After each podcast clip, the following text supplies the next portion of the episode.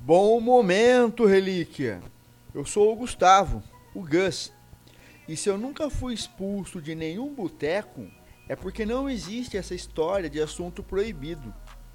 E se você gosta de ficar em cima do muro para não escolher um lado, lamento, mas ali já é um lado. Surfando na onda dos dois assuntos mais populares do Brasil, hoje eu pergunto ao meu amigo Leonardo Carniato, o Léo.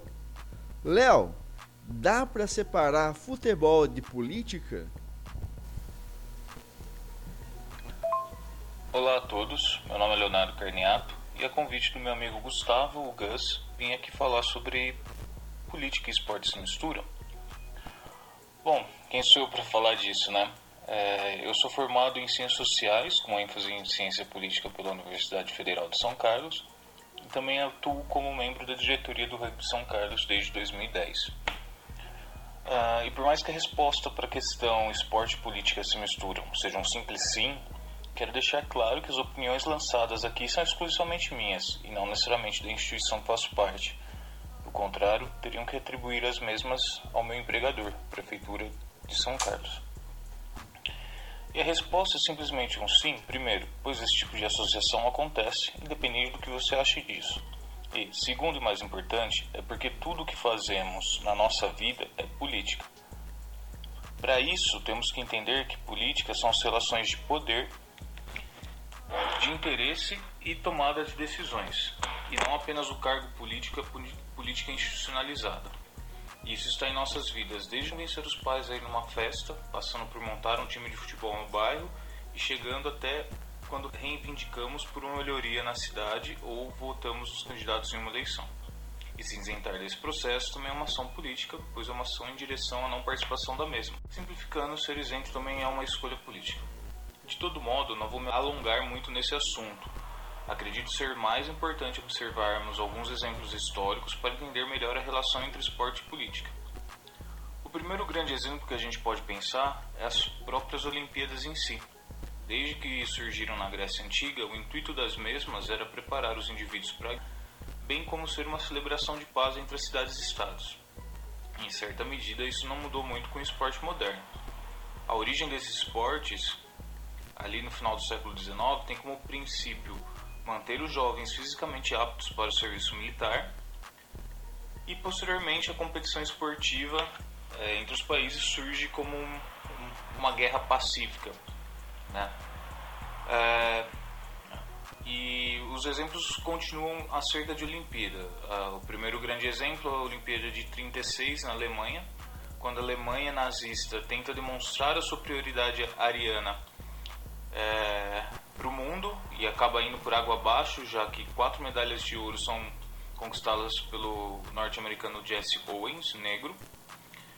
E o Owens até disse na, é, posteriormente que Hitler até assinou para ele das tribunas, mas o Roosevelt, que era o presidente americano, nunca o parabenizou.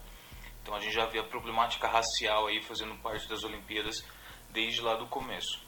Acerca desse fato do Owens e das Olimpíadas de Berlim, tem um filme de 2016, eu não me engano, que chama Raça. Além disso, também temos um fato bastante importante na Olimpíada do México, em 68, quando Tom Smith e John Carlos, medalhistas de ouro e bronze na prova dos 200 metros rasos, levam, levantam as mãos cobertas com luvas de couro, fazendo aí o símbolo dos Panteras Negras que lutavam pela igualdade racial nos Estados Unidos. Além deles, completava o pódio Peter Norman, que usava um broche do Projeto Limpo para os Direitos Humanos e foi quem sugeriu ao Smith e ao Carlos dividirem as luvas, já que o Carlos, o Norman, ele era ativista dos direitos humanos. E assim como Smith e Carlos foi relegado do esporte por seus contemporâneos. Nas Olimpíadas, a gente também vê a extensão da Guerra Fria. Em 1980, durante os Jogos Olímpicos de Moscou, os Estados Unidos anunciam que não boi, é, que boicotariam a competição por conta da invasão da União Soviética ao Afeganistão. Em contrapartida, em 1984, em Los Angeles, quem não vai para as Olimpíadas é a União Soviética, dizendo que seus atletas não estariam protegidos de ataques e protestos norte-americanos.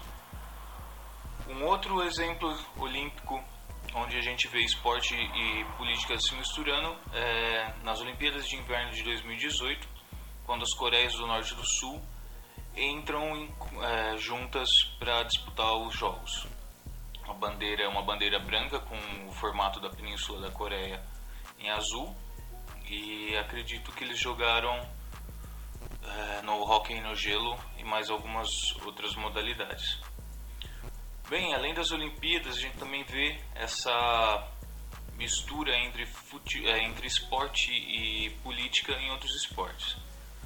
Basquete, a gente pode falar do posicionamento do LeBron James contra o racismo, uma delas em 2014, quando ele se juntou a um protesto já existente né, contra a decisão de um, de um júri de não indiciar um policial branco que sufocou um homem negro desarmado até a morte numa rua de Nova York. O LeBron ele entra com uma camisa na, no aquecimento escrito I can breathe, que é eu não consigo respirar, que foi, foram as últimas palavras de, desse, desse homem assassinado pelo policial, o Eric Garner. É, os companheiros de time dele também apoiaram. E em 2017 ele também faz duras críticas ao Donald Trump é, e se recusa a, a chamar o Trump de presidente durante a coletiva de imprensa.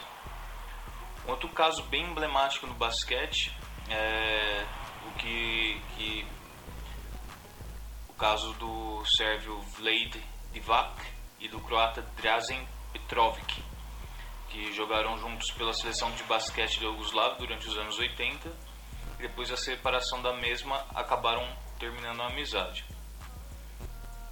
O ocorrido aconteceu durante a comemoração do Mundial de 90, quando Divac tomou a bandeira croata das mãos de um torcedor que entrou em quadra.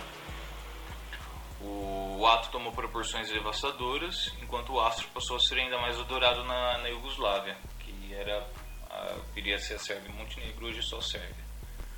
Mas foi repudiado na, na Croácia. A situação é, separou os dois, né, o Divac e o Petrovic, e logo depois a Guerra dos Balcãs estourou. E o Petrovic morreu em 93, um acidente de carro, é, sem que o sem que o, o Divac pudesse é, pedir desculpas ou, ou se, se refazer ou refazer amizade com ele, né? Tem até um, um documentário chamado Once Brothers, Uma Vez Irmãos, que conta essa história. Os conflitos balcânicos também afetaram o futebol. Podemos falar aí um exemplo clássico da, da dessa questão é, quando a gente se refere à Guarda Voluntária Sérvia, que foi uma milícia atuante durante a Guerra do Kosovo, também conhecida como Tigres de Arca. O Arkan ele era o Slelio Hasnatovic, que tinha sido dirigente do, do Estrela Vermelha de Belgrado, da Sérvia, e junto com alguns outros torcedores do, do Estrela Vermelha criou essa milícia. O, o foi acusado de crimes de guerra, mas foi morto em 2000 por um encapuzado na, numa das ruas de, de Belgrado. Uh, além disso, esses conflitos do, dos Balcãs podem ser vistos recentemente, né, consequências deles vistas recentemente na Copa do Mundo de 2018, quando o Granit Xhaka e o Sherdan Shaqiri, jogadores da Suíça de origem kosovar, fizeram gols na vitória suíça sobre a Sérvia e comemoraram fazendo uma águia de duas cabeças com, mão, com as mãos. A águia de duas cabeças é símbolo da Albânia que é a etnia dominante no Kosovo.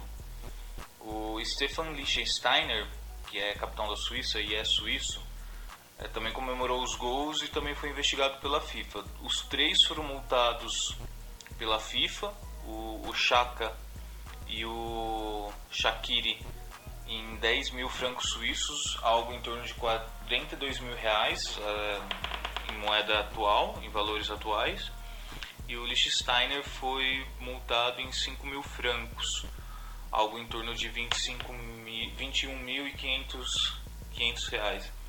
É um pouco. É, é uma política clara da, da, da FIFA, ainda que seja contraditória, na minha opinião. Por quê? Porque a FIFA proíbe atos políticos nos seus é, campeonatos, seja organizado diretamente pela FIFA, seja organizado por associações filiadas a ela.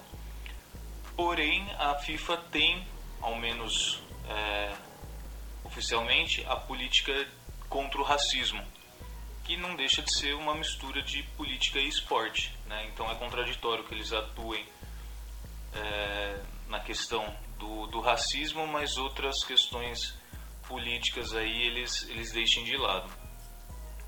Além disso, a gente também pode, ainda falando das questões balcânicas, a gente também pode falar da proibição da Iugoslávia de disputar a Euro 92 por conta dos crimes de guerra que aconteciam durante a dissolução da, da Iugoslávia. E a vaga da Iugoslávia para a Euro 92 ficou com a Dinamarca, que acabou sendo campeã da, da, dessa edição da, da Euro. Então a Dinamarca chega como convidada e se torna campeã do, do torneio. Tem um filme é, sobre isso, verão de 1992, e esse filme se, se encontra na, na Netflix. Ainda falando de futebol, a gente pode falar da Copa de 38, na 1938, na França, quando a Itália enfrentou os donos da casa com camisas pretas. Essas camisas pretas eram em alusão à Milícia Voluntária para a Segurança Nacional, ou os Camisas Negras, que eram um grupo militar, paramilitar fascista organizado pelo, pelo Benito Mussolini.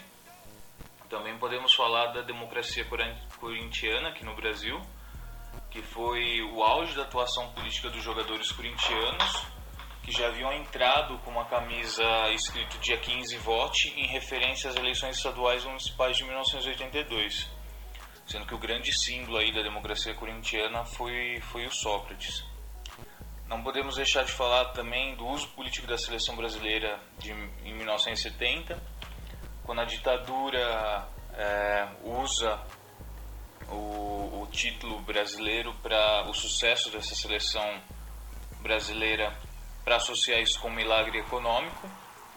E nesse mesmo caso, inclusive, há o rumor de que eles pensam do João Saldanha, que, que montou toda essa seleção que veio a ser campeã é, tem rumores que a dispensa dele foi feito por ele ser comunista. Ele era membro do Partido Comunista e, e há rumores aí de que a, ditadura tinha medo de que o Brasil sendo campeão pudesse valorizar a questão comunista, né? Uh, do mais, a gente pode é, vasculhar aí diversos times que têm orientações políticas é, bem claras ainda que muitas vezes as pessoas não achem isso, mas a gente vê casos de times que têm uma formação mais trabalhadora. É o caso, por exemplo, do Argentino Júnior, que é fundado em 1 de maio, de certa maneira do Arsenal, que eram de, da Inglaterra, que eram é, trabalhadores de uma empresa de, de, armamentos, o próprio Liverpool, que é, é uma cidade bastante conhecida pelo seu passado é, de, de trabalho com, com, com, carvão, né? Ou mesmo até de Corinthians e Flamengo, que tem aí a questão de serem times do povo e tal. A associação do Vasco com, com a causa negra, né? Não, eu não acho que são o não lembro, mas tem um time no Rio Grande do Sul que antes do Vasco coloca jogadores negros em campo, mas tem aí a a grande proeminência do Vasco nessa causa, né? Tanto que o Vasco deixa de jogar a primeira divisão carioca da época por não querer dispensar seus jogadores negros. É, a gente pode falar em certa medida da associação do Real Madrid, do Atlético de Madrid com o franquismo, do Barcelona com a questão de independência da Catalunha, é, a questões do, do Livorno, do Sampoli, é, o Livorno da Itália, o Sampoli da Alemanha, e o Raio Valecano da, da, da Espanha como times mais à, à, esquerda, né, com uma orientação política à esquerda. O Sampoli acho que é o mais conhecido desses aí do, do grande público, é, com, com por, principalmente por ter sido patrocinado por, um, por uma casa de prostituição em alguns anos atrás. É, também tem a questões de, de times mais à direita, em alguns casos de extrema direita, ou pelo menos com alguns torcedores de extrema direita que se destacam na, na torcida desses, desses clubes, como o Verona e a Lazio na Itália, além de, de uma grande quantidade de times ali no, na Europa Oriental, principalmente Rússia, Hungria, Ucrânia. É, também podemos falar de times com, com um viés um pouco mais nacionalista, não necessariamente no sentido ruim, mas no sentido de procurar manter mais a, as tradições nacionais dentro do seu time, como o Chivas Guadalajara, que só contrata mexicanos, ou o Atleti de Bilbao, só contrata jogadores da sejam eles franceses ou espanhóis que nasceram ali na, na região do, do clube. É, acho que hoje eles já, já, já abriram mão disso. Além disso, também podemos falar do Ajax e do, do Tottenham, que, que tem uma influência judaica muito grande, é, com ações é, principalmente contra é, torcidas de, de, identificadas com, com a extrema-direita. Né? E também, de certa maneira, também podemos falar da, da, do apoio político que alguns jogadores, principalmente nas eleições, nas últimas eleições presidenciais, demonstraram em relação a, a candidatos. Acho que os casos mais emblemáticos e mais é, polêmicos foram do Felipe Melo e do Jadson, apoiando o, atual presidente. É, não, não ficando só no futebol, a gente também pode partir para o futebol americano, é, com o caso mais emblemático sendo do Colin Kaepernick, que que atuava pelo São Francisco 49ers, que durante a execução do hino se ajoelhou é, antes do, de um jogo do 49ers tocava o hino americano e ele, ele se ajoelha. Esse gesto foi motivado por questões raciais, num protesto contra a violência policial contra afro-americanos. E alguns outros atletas acabaram fazendo o mesmo. E e o Kaepernick acabou sendo suspenso e depois teve seu contrato encerrado com, com o 49ers. Outro caso também emblemático é a questão do, do Muhammad Ali, que se converte ao islamismo por conta de influência do Malcolm X. O, o Muhammad Ali já era conhecido por sua luta pelos direitos raciais e contra a guerra do Vietnã, que acabou fazendo ele perder o cinturão, ser multado em 10 mil dólares à época, foi punido com, com cinco anos de prisão. Ele depois recorreu é, e saiu da cadeia, mas é, teve que lutar para recuperar o seu cinturão. Um filme que demonstra é, essa segunda parte da vida dele aí pós-prisão é o filme Ali, com, com Will Smith, de 2001. É, a gente também pode falar do rugby, onde inclusão é, é, tido como um dos valores principais, né? Mas que sempre foi um, um esporte muito elitista. Seu próprio surgimento nas escolas públicas, escolas que eram para, para elite inglesa, né? De, demonstra isso. E em 1995 a gente tem o, o Nelson Mandela, saindo da cadeia, depois sendo eleito presidente da África do Sul. 94, acho que ele sai, 93, 94, ele sai da cadeia. E aí ele faz uma campanha para a Copa do Mundo de, de rugby de 1995 ser na África do Sul. A, a ideia do Mandela é usar a Copa do Mundo para unificar aí o país, já que o rugby ainda era tido como um esporte muito branco, tanto que em 95 é, você tem um negro no elenco só.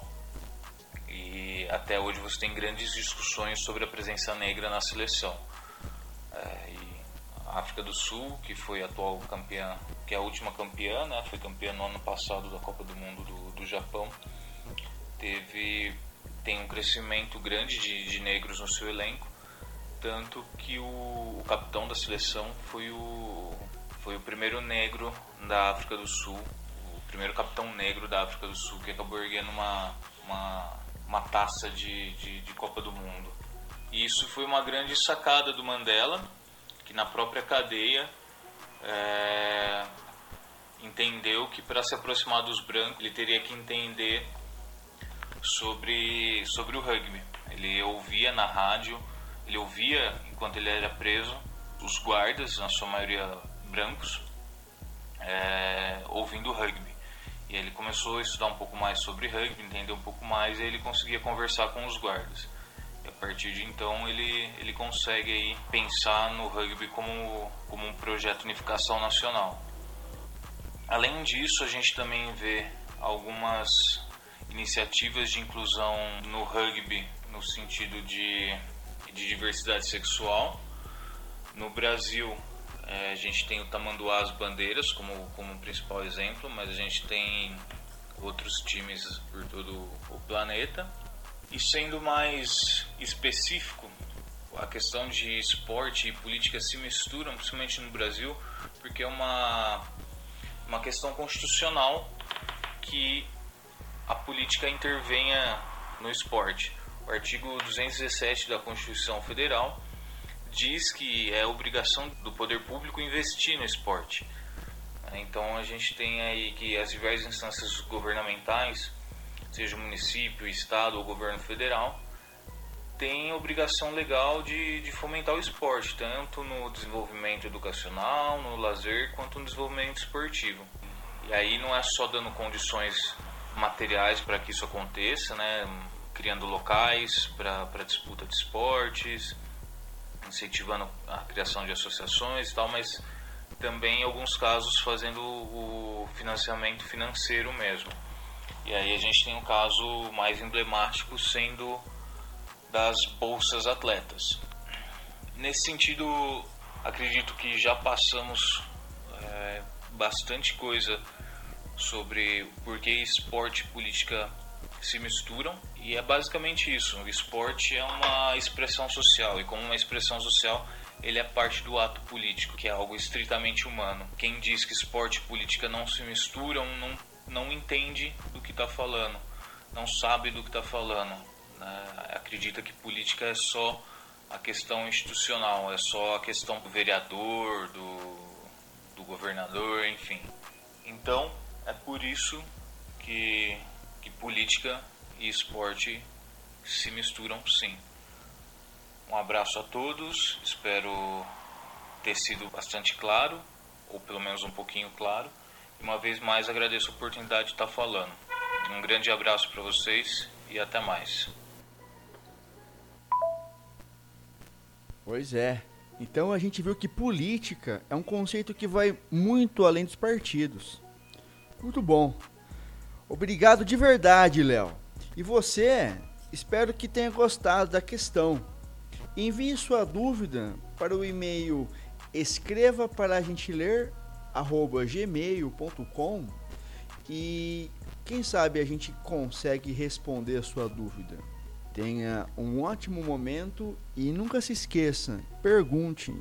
Quanto mais certeza você tem de algo, maior a chance de você estar errado. Falou, forte abraço.